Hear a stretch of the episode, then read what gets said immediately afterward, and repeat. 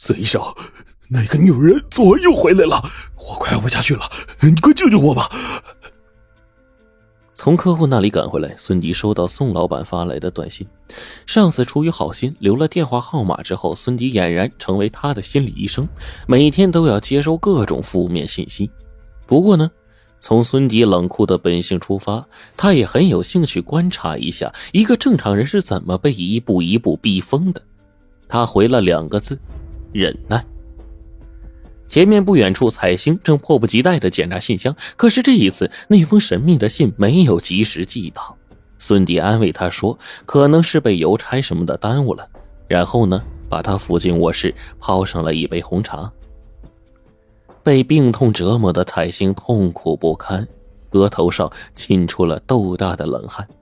孙迪以前是医生，却也无法诊断这到底是什么病。彩星的病只能吃这种药来压制。想得到这种药，必须履行带人消怨的职责。这条神秘的线维系着熏骨斋的存在。孙迪，快看看信来了没有？还没来呢。你再去看看。这一整天，孙迪的腿都快跑断了。终于到傍晚时分，他推门进来，扬了扬手里的信封，彩星。抢了过来，把里面的药丸倒在手心，一口就咽了下去。好些了吗？啊，头没那么痛了。哎，奇怪，这次的药好像药效差了一些啊。彩星嘀咕的时候，孙迪将一张随信附来的纸条悄悄的藏进了袖子，转身说：“呃，我去准备晚饭。”离开卧室。他展开那个纸条，上面是一串复杂的化学分子式。读着读着，他就露出了一抹阴森的笑。孙迪，孙迪。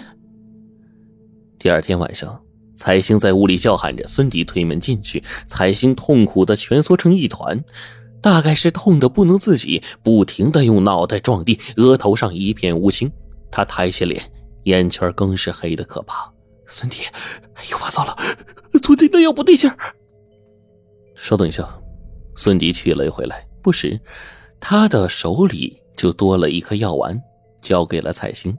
彩星不顾一切的吞下去，痛苦随即就消去了，只是身体的深处还残留着一丝没有完全断根的病痛。你从哪里来的药？我这里有很多。孙迪把一个塑料瓶放在桌上，里面装的满满的都是这种药。他平静的解释说：“你忘了，宋老板是制药公司的，我拜托他做了一下药性的分析，然后造出了这种仿制品。”彩星震惊的看着他。宋老板给我的化验单上显示，你那种药里面有两三种成分是这个世界上不存在的，所以仿制的药效会差一大截，但也不是完全没有。彩星有一种不好的预感，他这么做绝对不是为了他好。只见孙迪从口袋里拿出一颗药丸，正品的光泽是仿制品无可取代的。他将之扔在地上，用皮筋碾成了粉末，如同撕下了一张面具一般。他宣布道：“从今天开始，我掌握了你的弱点，你必须服从我。为什么？老板，你还记得那个被你毁掉的医生吗？”法庭的判决书上称，那是一起医疗事故。在那份判决书下来之前，孙迪是一个意气风发的外科医生，有着锦绣般的前程。当那个车祸伤患在深夜送来的时候，为了争取抢救的时间，他没有等亲属来签手术风险协议，结果在麻醉环节出了差错，病人死在了手术台上。没有征得家属同意开始手术，最后病人死亡，于是责任就归到了主治医生的肩上。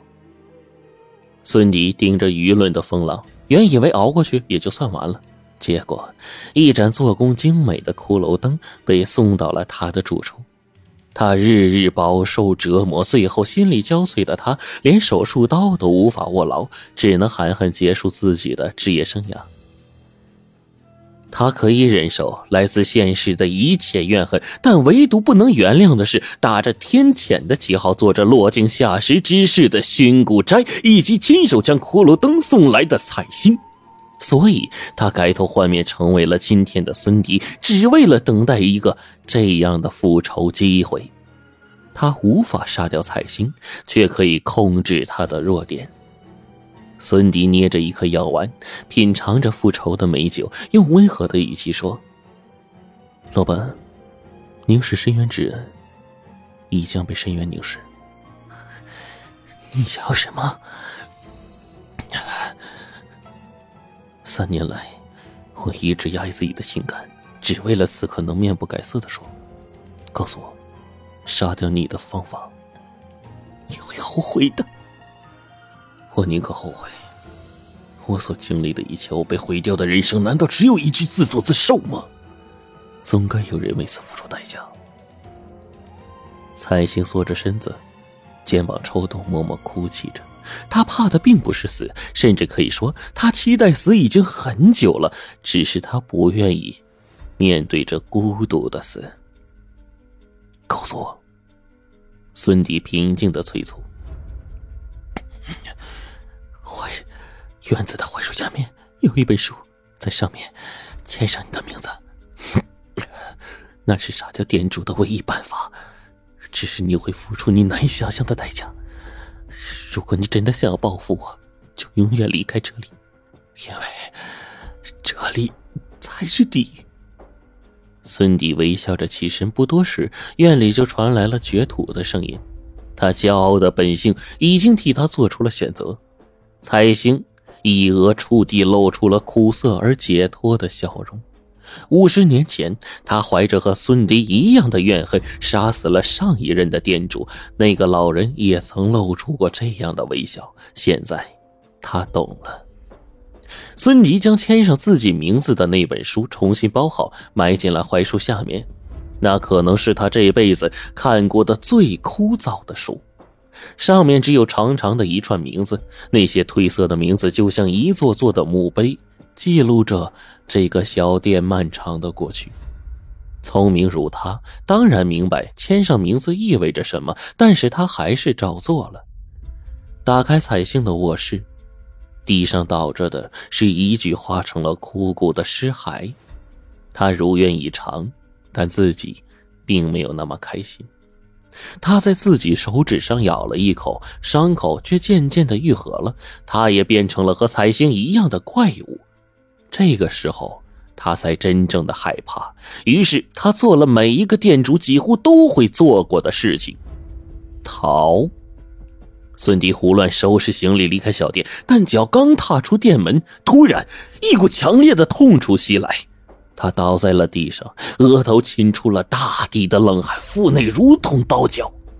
他拼命的爬回店里，那种疼痛才缓缓的消失。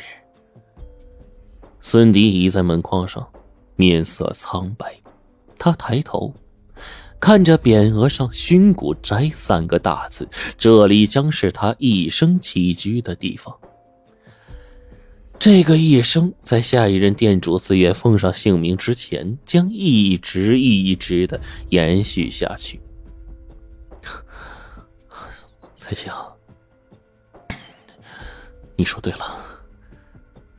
我真的后悔了。